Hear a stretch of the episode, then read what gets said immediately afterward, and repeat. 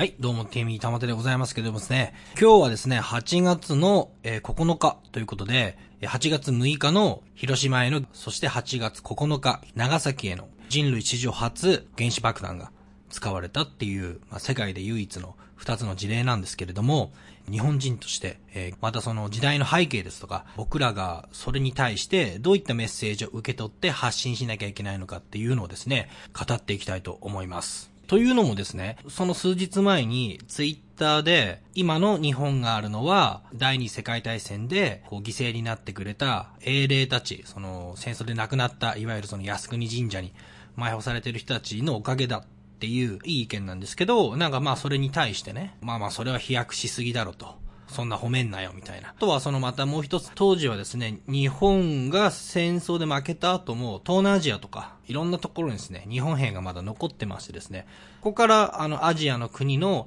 え独立運動っていうのが高まっていって、日本兵もですね、それに参加したっていう事実はあるんですね。だからその残った兵士たちが独立運動、インドネシアとかね、例えばオランダ追っ払ったりとか、そういったことはやっていたっていう事実はあるんですね。この辺をですね、まあそうどう捉えるかっていうんで、右翼だ左翼だみたいな話にもなってくるんですけど、ここはですね、僕はズバッとですね、といろんな情報をですね、いろんなね、角度、視点からですね、考えてみようかなと思いまして、まあ忘れちゃいけないのは、8月6日と9日、広島と長崎への原子爆弾10日なんですね。で、これは、広島はウラン型、そして長崎はプルトニウム型、リトルボーイとファットマンですね。二つの爆弾の種類を使ったってことなんですね。で、いずれも世界初ですね。ウラン型を落とすのも、プルトニウム型を市民の頭上の上に落とすっていうのも初めてなんですよ。まず、最大の戦争犯罪なんですね。なんでアメリカが裁かれないかっていうと、単純に戦勝国だったからですよ。本を統治して、東京裁判っていうのをやって、もうそれはもう事後裁判みたいなもんなんですけど、なので裁かれてないだけなんですけど、っていうのは、もともと第二次世界大戦の背景をやっぱり理解する必要があって、当時はですね、戦争は普通に合法だったわけですよ。つまり兵隊さん同士がその軍服を着て、戦布国だ、なんだってやるのは OK だったんですね。それはもう関ヶ原の戦いみたいなもんで、お互い登り立てて、鎧着て、関ヶ原集まって、やったどうだ。で、ここの領主が変わった変わんないってことはあったんですよ。それは外交を解決する手段として、日本はやっぱりその極東って言われてたんでね、ファーイーストエイジアって言われてたぐらいで、まあ地理的にはまだそこまで外国の勢力が届いていなかったと。えー猛虎襲来とかありますけど、で、それでまあ決定的になったのは、裏側に黒船4隻でもう、だから大砲を向けて日本に来て、ペリーです。開国してください。あ、そうですか。じゃあ1年後来ます。みたいな感じで、なんか教科書とか、騎士の漫画とかに出てくるかもしれないですけど、まあやっぱそこは、提督ペリーですから。それはもうマフィアの親分みたいなやつだったと思うんですけど、まあまあ要するに、そろそろ日本もね、国を開けろと。1年間時間あるから、じゃないと分かってんだろうなって言ったその4隻の黒船にはですね、キラリンとこう、大砲がですね、こっちを向いてたっていうことなんで、まあ、で、日本はやっぱり良くも悪くもですね、外圧で大きく変わってきた国ではあるんですよ。当時は、いった形で、フィリピンがスペインとかアメリカに取られたりとか、もう中国もですね、今、あの、中国っていうのはね、やっぱ戦後できた国でね、あの、ちょっと歴史の感じだと、当時やっぱ中華民国とかって言って、だいたい今の5、6割ぐらいの土地をですね、だちょっと満州とか、ちょっと甘くてとか、うん、あ今の5、6割ぐらいの領土を治めてた、まあ、中華民国、中国、ボロボロにアジアがもうやられてたわけですよ。イギリスだ、アメリカだ、なんだ、その、欧米列強がですね、そのアジアをまあ植民地化、まあ有名なのはそのイギリスのインド支配ですけども、まあそういった状況の中で、まあ日本はペリーさんに開けろって言われてから、結構維新志士みたいなね、その坂本龍馬とか、そのあたりが一気に動いて、国強兵ってその明治政府っていうのは、その当時のトレンドの軍国主義に乗ったわけですね。アジアで初めて近代化に成功してっていうことになって、これは当時はその、チロ戦争でね、初めてその白人の国に勝っちゃってみたいなことで、で、そこからま一気にですね、軍事拡大路線でですね、突き進んでいくんですけれども、まあまず時代背景として、日本はですね、どうしてもこの太平洋戦争とかね、第二次世界大戦っていうのはもうだいぶあの後からの言い方なんですけど、まあ当時はその大東亜戦争だったり、太平洋戦争って言われてるものってのは大体4年間ぐらいで、16年から20年、残りの4年ですよね。そのうち、これはいろいろ言われてるんですけれども、その本当に欲しがりません、勝つまではとか、そうやってもう神風特攻隊みたいな、本当にその限界異例みたいなのが、当時日本にもですね、あの特攻みたいなですね、もうあの、もう秘密警察みたいなやつがね、スパイだなんだ、その、とかどんどんしょっぴーってた結構暗黒時代に警察の組織みたいなものがあったんですよ。で、そこで本当に日本が欲しがりません勝つまではってのは多分その終戦の1年半から2年間ぐらいが本当にあの、そういった空気になったっていうのは聞いてるんですけれども、で、もっと言うと、ただその戦争だけピックアップするんじゃなくて、当時の印象で言うと、その1931年とか、15年戦争って呼ばれてて、満州事変とかですね、中戦争、日本が15年間ぐらいのダラダラした長期にわたる戦争シーズンだったわけですよ。要するにイギリス、アメリカとか見習って、当時の日本軍は外国に領地を持つっていうことに希望を抱いてたんです。当時は当時で、その日本列島の国内で経済とか、まあ大した産業も当時はなかったんですよ。あの、製紙産業とかね、それとその介護とか、まあそそういった産業が主にちょっとあの輸出しているぐらいのもんで、細々しかったんですけど、まあ軍隊はね、あの早急に作り上げてですね、成長はしていったんですけれども、長い15年戦争の始まりでですね、まあ、日露戦争に勝って、結局その、ロシアが当時攻めていた、今のハルピンとか、その、まあ、モンゴルとか、あの辺の近くのエリアに、その満州国っていうのがあって、で、そこの満州国にこう鉄道が走ってて、それの権利をもらって、そこからその関東軍っていう、いわゆるその日本軍の陸軍ですね。その中国の北部、寒い、もう寒いぐらいの地域の方に行ってる関東軍っていう陸軍がいたんですけど、そこが満州ラストエンペラーみたいなね、あの、不義、傀儡政権みたいなのを、あの、日本がこしらえて、まあまあいろんな民族やってこいや。それが後のその、大東亜共栄圏みたいな話に繋がってくるんですけど、ちょっと中国が手が届かない、え、位置にですね、本軍が駐留して、で、実際にその満州かね、から日本から移住させたりしてね、満州に住んでた日本人普通にね、たくさんいたっていう村、町を作るぐらいいたっていう、そういったところから、だいぶ走りますけど、まあ、リットン調査団みたいな話です。今で国連ですね、国際連盟みたいなところが、ちょちょちょちょちょっとと、この満州国どうなってんだと。トン調査団自体はとても緻密な仕事をしたと言われていて、それに中国側のヒアリングをして、日本側のヒアリングをしてっていうんで、あのきちんと資料を出したんですね。それこそその松岡外相とかですね、それはその日本に対して不当じゃねえかっつって、ファッキーオールって言ったかどうかわからないですけど、まあ最後その国連のですね、舞台で演説して、一票だけ自分ね、一票対残り全部あの賛成みたいになって、なんだこれやって言って、まあ体制、勇気ある体制したみたいな、そういった時代背景だったんで、新聞とかそれを叩いてね、よくやったみたいな。で、まあどういうことかっていうと、あの、国際連盟で出たのが、満州国は国際連盟預かりにしろと。でも統治は本やってもいいよっていうルールをもらったんですね。それに対して、そんなふざけんなとうちらが結構で、相当ですね、当時も、これはどこのとこもやってたと思いますけど、結局満州国とかっていうのもそのアヘンの密輸とか、結構いろいろその、関東軍もですね、ギリギリな感じで戦費を集めててっていう事実はあるんですよね。思ったに得られなかったと。これは差別だってね。で、日本はその前からその人種差別撤廃とか、いろいろまあ国際連盟の中で、こう平等にしていこうっていう、そこは実際あったと思うんですけど、まあ自分たちもね、不利益を被るんで、人種差別なくしていこうみたいなことは発言積極的だったんですけど、まあことごとくですね、当時の世界から受け入れられなかったっていうのは、あの、ここをね、やっぱりね、あの、意識しなきゃいけないのがね、日露戦争に勝ったみたいな感じなんで、要するに当時の日本っていうのは、もう名誉白人みたいな感じだったんですよ。基本白人だけの世界だけど、まあまあ日本はその明治政府でカチッとね、軍隊も作ってそこそこちゃんとやってて、特別アジア人だけど、内側に入れてやるよぐらいの立場だった。日本はその真正面、だから一番その最初にアジアできちんとヨーロッパ式の軍隊を持って目立ってた国なんで、まあ叩かれやすいみたいな感じだったと思うんですけど、それでどんどん孤立していったんですね。白人のやり方っていうか、そのあの、な、なんでも契約社会なんでね。自分たちが アヘンとか売りつけて、なんだこの野郎とかって言うんです契約書を書いて、みたいなことは一応建前上やるんで、そこは、あの、一つずる賢いんですよ。アジアの国の人たちよりも。ちゃんと、攻めていい理由で、それは結局侵略なんだけど、契約書みたいなものをこしらえたりする手間をかけるんですよ。本は幕末の志士とかね、ワシントンとかまでね、船で行ってね、天皇のなんかその国書みたいなのがないんだったらちょっと戻ってこいなんつって、その何ヶ月もまたその何人かだけ返して、で、足止め食らったみたいな、そういったその、当時はやっぱりその国際法とかね、海洋事故の争いとかっていうのを裁判にかけるみたいな。日本は本当にそうやってヨーロッパ式の、欧米列強式の契約社会っていうのに、まあ苦戦しながら、懸命戦ってた時代ではあったんですよ。日本のヘリックってその、頭痛っていうのは、ずっとやっぱその、あれです、平等条約を解消するみたいな。だそうやってその契約社会、リズメのね、書類の波に、揉まれながら、で、結局、満州国せっかく作ったのに、否定されたっていうか、ずる賢くできなくて、結局孤立したの今、今の北朝鮮みたいな感じで、もう国際連盟脱退してきたわけですから、まあそこまでが時代背景だとして、まあ最初に挙げた議題なんですけれども、その、日本軍のその決死の抵抗とか、があったから、今の平和な日本があるっていうのがイエスかノーかみたいなことでやり合ってるんですけど、それ答えで言うと、当時の抵抗があったから今と全く同じ形があるっていうのはさすがに飛躍かもしれないけれども、やっぱり戦争っていうのは、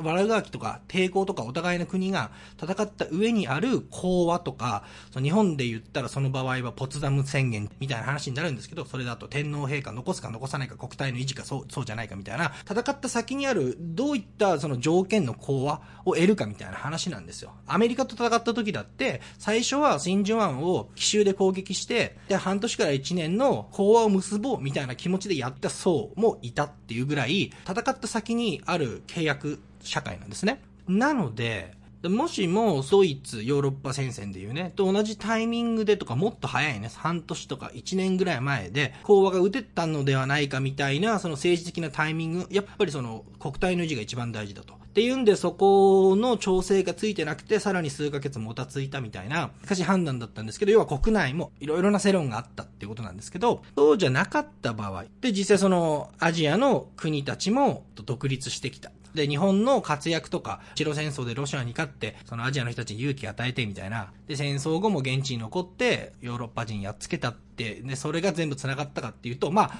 そんな単純な話ではさすがにないと思うけれども、まあ実際最初に言ったように、怒って戦った人たちもいるし、戦争ってそんな一口で、語れないんですよね。だってさっき言ったように、その日本軍って言ったって、まあ、要するに陸海空、それぞれで、自分たちが今の国会の予算で揉めてるようなもんで、あの、陸海空でもう予算を取り合って、すごい仲悪かったんですよ。まあもちろんね、その海軍がね、ヤマトが出てった時に、ちゃんとその空軍のね、飛行機とかね、バックアップとかやりますけど、戦略上ね。でも、それにしてももう予算分取ってくるところから、実はきちんと連携してなかったね。プラスその内閣との関係とか。兵士は中大将ぐらいまでは、中原中将とかね、中大将ぐらいまでは、ものすごく優秀だけど、そこから上の、やっぱそこのリーダー、幹部クラスみたいなところの政治闘争もあったっていうんで、軍で言ったら、関東軍が中国の北部の方でですね、だいぶその戦線を広げる。戦線を広げてしまうってことは、この物資の救援とかの問題にも関わってくるんで、なかなかその、広がりすぎると難しいんです。で、逆にその、自分たちでエネルギーとか資源ね、もう鈴とか、そういうの取りに行こうって言って、死の行進みたいに言われるそのジャングルの方に行ってんで、ほとんどみんなそのフード病とか、餓死とかで死んでるんですよ。だから、そこは本当戦争責任っていうかそのトップの人たちね、戦線を拡大しすぎ、下はもう意味のないジャングルの方まで行って、ほとんど餓死で死んでるとか、いろいろバラバラで戦線が拡大しすぎたっていう、そういった状況だったんですよ。アジアのその後の独立に役に立ったかっていうと、まあ、パートリートゥルーだと俺は思っていて、でもそれが全てではないっていうのは、その植民地支配、まあ、いずれにせよ、えー、宗主国と、なんか第二国民みたいな形の統治体制から、まあもっと一応その建前上は独立させて、それ以外にでも、例えばその中央銀行を作って、まあそこから利子を取るとか、あともっと言ったら、イギリスとかヨーロッパがアフリカにやったやり方なんですけれども、今衛星放送ひまわりみたいな、衛星の画像の使用量とか、それを年間でもその500億円とかね、そういった、まあ上手にその金融だったり、インフラみたいなものに対して、まあ早めに投資というか、その有利な条件でアジアとかアフリカの国から分取ろうっていう、そんな単純な戦争じゃないんですよ。200万人ぐらい死んで、最後の4年ぐらいだけ太平洋戦争とかってね、戦後言われる部分だけ、あの、みんな語りますけど、やっぱその、露光橋事件とか、なんか満州事変とかからの長い15年戦争の最後の最後で、2つのその原子爆弾が決定だとなって、負けたんですね。でもその、当時はですね、空撃機がアメリカでいう B29 とかね、爆弾を積んで、飛んで、何キロぐらい ?2000 キロとか、何千キロって飛んで、爆弾落として戻ってくるっていう、その距離の問題がすごくあったんで、じゃあ日本はじゃあ、東京大空襲とかが、始まるまで、本土攻撃されるまでっていうのは、例えば分かりやすい例で言うと、硫黄島ですね。これ硫黄島って戦後言われますけど、硫黄島、ここが一番、あの、激しい戦争で、アメリカの戦死者も確か一番出たっていう戦いだったんですけど、要するに硫黄島ってそこをあのアメリカに取られてしまうと、硫黄島からだとあの、東京とか爆撃して戻ってこれちゃうんですよ。だからあそこを取られたら本土攻撃が始まるっていうんで一番ガードを固めたんですね。ほんとジャングルに何十日も持って、最後は総力戦になってですね、もう食べるものも尽きてっていうことで、他にね、あの、正常期掲げられちゃったっていうんで、最後落とされてから、そこを、まあ、要するにそこから飛行機が飛べるようになってっていう、っていうのはその、戦争のトレンドっていうの日本もやっぱりそこでちょっと古くて、だから、陸上のミスもしてるんですよ。例えば、戦艦ヤマトとかもね、戦艦ヤマトって作った時に、世界最強だったんです。要するに、あの、そんなん作ったら国際社会から怒られるから、普通の軍艦2つ作りますっていう予算をフェイクして作って、それで実際1個のあのどでかいヤマトを作った世界最強だったんですよ。実際、あの、もうその当時には、えー、世界のトレンドっていうのは、日露戦争でバルティック艦隊打ち破ったっていうその海軍のね、成功体験があったかもしれないですけど、そんなバカでかい軍艦を作るんじゃなくて、もう今でいうその空母ですよね。その、つまりその爆撃機を海路で運んで、海上基地みたいなものに移っていったんです、爆撃。で、そこで日本は、ただでさえね、もう、あの、ずっと戦争してて、もうそのね10、10年ぐらい戦争してるところに、国家予算の何割っていうお金を割いて、ヤマト作っちゃったんですね。で、まあ、ヤマトは一応その1回ぐらいね、あの、ぶっ放す機会はあって、そこは成功したんですけど、で、まあ、その後次に出た命令はもう、あの、身代わりですよ。だつまりその、戦艦ヤマトに3000人とか4000人とか乗り込んで、座礁その場に止まってですね、もう空に向かってひたすら撃ちまくるっていう、あの、一億総特攻時代の先駆けになるって言われてね、要するにその、こっからもっと総力戦になるから、まずお前らが、ね、4000人ぐらいの命使って、見本見せろ、みたいな、死ねっていうことですよ。だから座礁してるから、だから案の定その、魚雷とかもガンガン撃たれるんですよ。空軍もほんのちょっとの護衛しかいなかったんでっていう、つまりここから学べることっていうのは、当時、国際社会にフェイクして書類偽造してまで家予算のと1割とか2割とか、もうとんでもない金額借金して、作った赤ヤマトが、もう最後には、その、ちょっとした敵の足止めにしかならなかったって、それで4000人の命と、戦艦ヤマトを失ってるんですよ。で、それって今の俺らの世の中、公共事業とか、のふざけた、まあ、東京オリンピックみたいな話ですけど、そういうものにもありませんかってこと。国立競技場の2500億円みたいな、あまりにもふざけた金額で、結局、大して使い道がないってことを日本政府は時々やるんですよ。そのふざけた予算に対して、うわ、戦艦大和っぽいっていう意識は持った方が絶対いいと思いますね。現代人。そして飛行機の距離なんですけど、硫黄島を取られたことによって、その本土爆撃が始まって、で、当時はね、もはやね、軍需施設みたいなところにもね、なんか木で作った飛行機を置いて、ちょっとまだ戦力あるように見せたりとか、本当そういうことをやってたぐらい、もう、物資も足りてなかったんですね。当時 GDP で言ったらね、まあ10倍、まあアメリカって、その圧倒的な工業力の差もあったんで、当時すごい人たちもいて、日本もね、じゃあ、そんなやられっぱなしだったってわけじゃなくて、100機ぐらいはね、B29 落としてるんですよ。その落とし方もすごくて、あの、ゼロ戦ができた当時は速くて軽くてっていうんで、パイロットの腕も良くてっていうんで、それ恐れられたんですけど、戦争末期、その、になってくると、B29 の性能もどんどん上がってきて、大体ね、ゼロ戦はね、8000メーターとか8500メーターとか飛ぶんですけど、B29 はもう1万メーターぐらいが飛んでくるって、まずその、飛ぶ位置も違うようなところから、リアリ上昇してって、えー、後ろから、え体当たりして落とすみたいなことをやってたんですね。体当たりして自分も落ちるんですけど、それはもうなんか、バンジージャンプみたいなもんで、あの、パラシュート揺すって、それで2回生還したみたいな、そんな手柄、軍人さんとかもいて、こういう風にね、武君みたいなのを褒めると、僕の足音、足跡がするみたいな風になるんですよ。特にその日教祖みたいなね。で、日教祖の人も、あの、ちゃんとね、これはね、未来の人たちに向かって言っとかないと思ってね、教祖、まあ、先生たちの、まあ、組合みたいなもんで、で、まあ、地域差もよるんでしょうけど、まあ、そこに入ったり入んなかったりで、まあ、その、決め顔で立たないみたいな、まあ、そういった思想を、あの、学校に持ち込んでるみたいなイメージなんですけども、一応ね、あの、日教祖の人たちの、まあなんだろう、加入率、どれぐらいなの？地域によって違うけど、なんか20%とかなのかな？昔はもっと高かったと思うんだけど、要するに、優しい人たちなんですよ。で、あの人たちは、なんでそうやって日教祖っていうのがなってったかっていうと、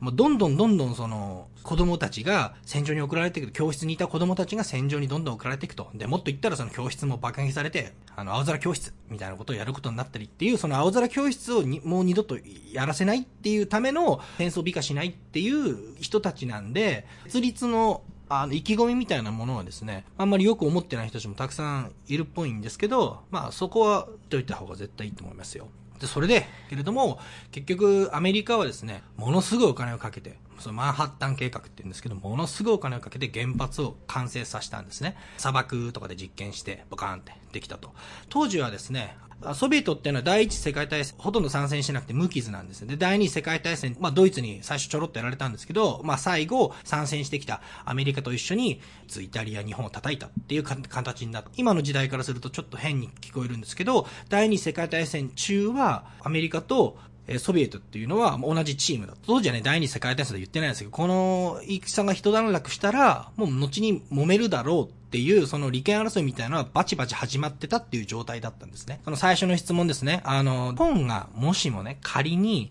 ね、戦死者民間人も含めて200万人っていう犠牲を出して、あとはその、知られてる話で、その神風特攻隊とかね、そういったあの自爆攻撃に走ったぐらいのことまでやる手前でやってたらどうなったかっていうと、こういった考えもできるんです。つまりその、その後のソビエトとアメリカのイデオロギーによる、共産主義と資本主義を進めるんだ。アジアにも何にも持ち込むんだっていう、から言ったら、朝鮮半島が北と南、北朝鮮と韓国、ベトナムもですね、えー、ベトナム戦争で泥沼化するまでですね、北ベトナム政府、南ベトナム軍って分かれてたんで、要するに日本も、で、実際そうですよね、あの日本が敗北が決まったら、北方ロードからソ連が攻めてきたじゃないですか。アメリカは沖縄の方から。東日本と西日本で、東日本はロシアによるまあ、傀儡政権みたいな。西日本は、まあ、アメリカの影響を受けて民主化っていうんで、韓国みたいな感じだと思いますけど、そのハリウッド映画、ビートルズが入ってきたり聞けたりっていうような時になってたかもしれないじゃないですか。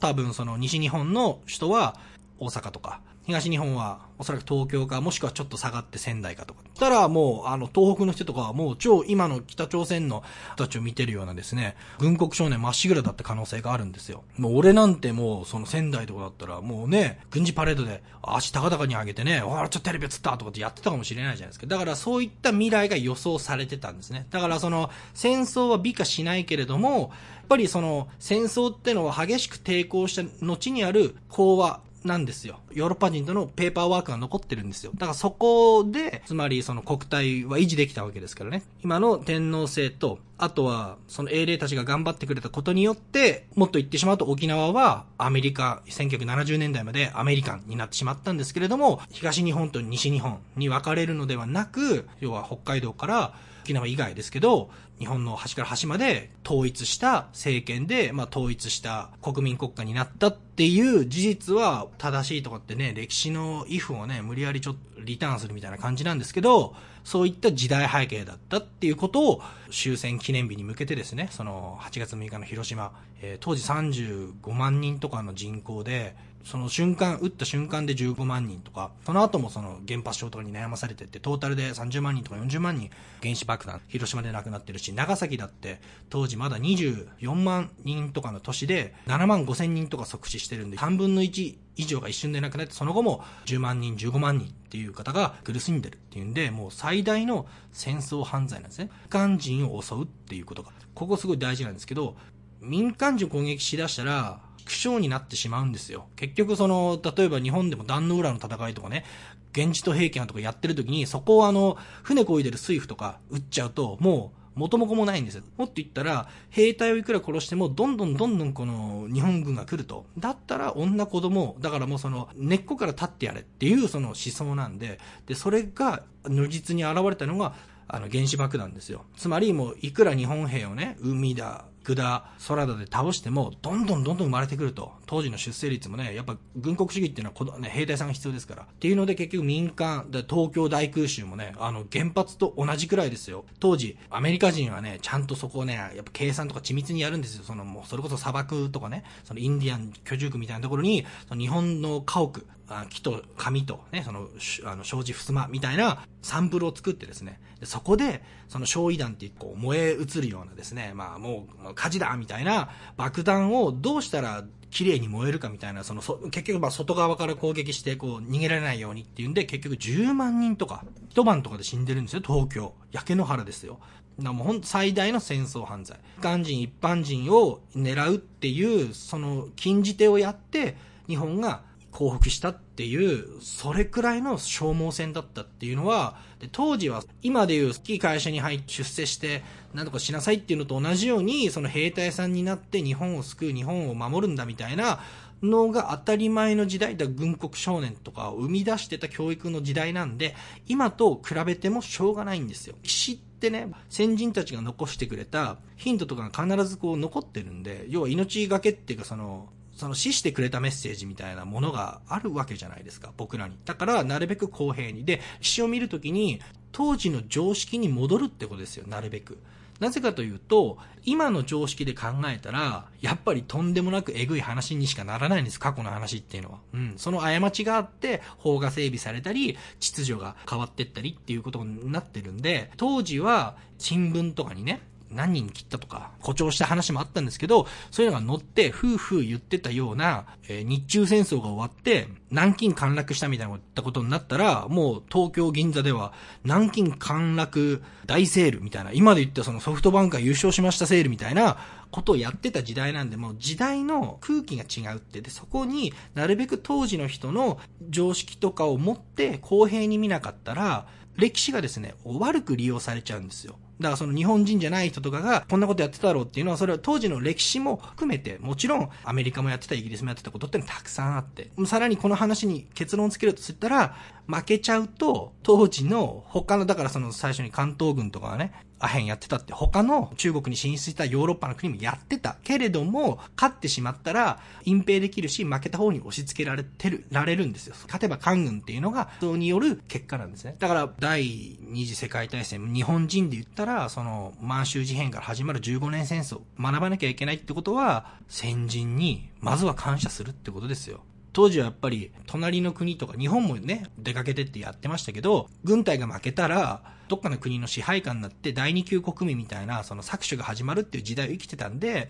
もちろんその神風特攻隊で死んだ人も、その自分たちのあの国って書いてね、ふるさと、ね、自分たちのおっかさんとか、自分の妹とかが、米兵とかに、あの、やられないように、それだったら俺の命をっていう、そういった尊い精神で臨んだ人たち無理して、その、さっき言ったように日本軍っていうのはいろんなとこ散らばって、本当にその、スローガンは、皇軍って言ってね、天皇に仕える総理戦士なんだみたいな風に育って、実際そうやって現地で残って戦った人たちもいるんで、それも全部がね、その大東亜共栄圏を作るね、そのアジアみんなでみたいな国を作るんだっていう理念もあったことにあったし、でもそれが全ての軍隊に行き届っていたわけではないしっていうのが自然な解釈だと思うんですよ。戦争末期に関してはね、国っぽい話が好きな人が集める資料も、その左翼っぽい人が集める資料もね、それもいいんですけど、両方目を通して、そして自分なりに一人一人が結論付けてっていう、やっていかないと、繰り返してしまうんですよ、戦争。で、戦争はもう、結局最終的には憎しみとかしか生まないんで、それを回避するためにもっと外交を磨いていってるっていうことをやっていかないといけない。日本人にとってはですね、あの、非常にですね、センシティブな話題なんですけど、もちろんその、日本が戦略的に負けたとかね、調子に乗ったとかね、その戦争拡大しすぎとか、いろんな角度で語れるのが、あの長い戦争なんですよ。15年戦争なんで、イデオロギーじゃなくて、まずは当時の背景に戻って考える。右翼左翼である前に歴史家であれっていうのが自分のスタンスですね。その歴史をね、そのジャッジとか批判とかの資料みたいに思っちゃったら、もうほんとひたすら叱りたくなっちゃうようなことなんですよ。でも当時の常識に戻ったら、軍人さんが取った行動っていうのはね、僕らが今考えて良しとされてる空気と何も変わんなかったかもしれないしね。まあもちろんその、他国とかね、占領されたら恨まれちゃうとかってね、そう、それもでも戦略的に負けてるんですよね。まああんだけ、と犠牲者出して、で、それによって今があって、きっとその東日本、西日本の分断国家みたいなリスクまで含めて、今の日本があると。歴史に if はないんで、誰もそっちが良かったとか、そういうのは比べることができないんですけれども、僕はですね、やっぱり、まあ今の形をですね、気づいたというのは、まあ違いではないと僕は思ってますね。つまりですね、200万人の人が戦死してるんですね。軍人も民間人も。だから、200万通りのストーリーだったり悲しみだったり解釈ができる長いね。太平洋戦争っていうのはその戦後 GHQ が軍事ワードだっていうんで禁止して当時の人たちからするとまあもうちょっと白人さん差別きついんだもうちょいお願いしますっていう意味もちょっと込めた大東亜戦争っていう名前でそこに挑んだ英霊たちの話だったんですけれどもまあもちろんあの主義主張ねイデオロギーね誰の何も否定しないんですけどやっぱり当時の時代背景とかっていうのはもっと俺らが歴史を語るときにもっとその勉強して語るべきだと思うし、そういった時代に翻弄されたり、時代のせいで命を落とした人たちに対してね、弔う気持ちがないことはね、絶対おかしいと思うんで、またそういった過ちもね、含めてね、人類史っていうのはね、それでもね、life goes on ですよ。それでも淡々と続いていくんですよ。200万通り、それ以上の解釈ができる長い大戦だったんですけども、その戦後73年、2018年に生きる皆様のですね、先の大戦に対するです、印象ですとか、意見ですとか、そういったものをですね、まあこのコメントでもいいですし、ツイッターでもいいですけれども、共有できる話があったら、ぜひみんなに共有してあげてください。それではまた。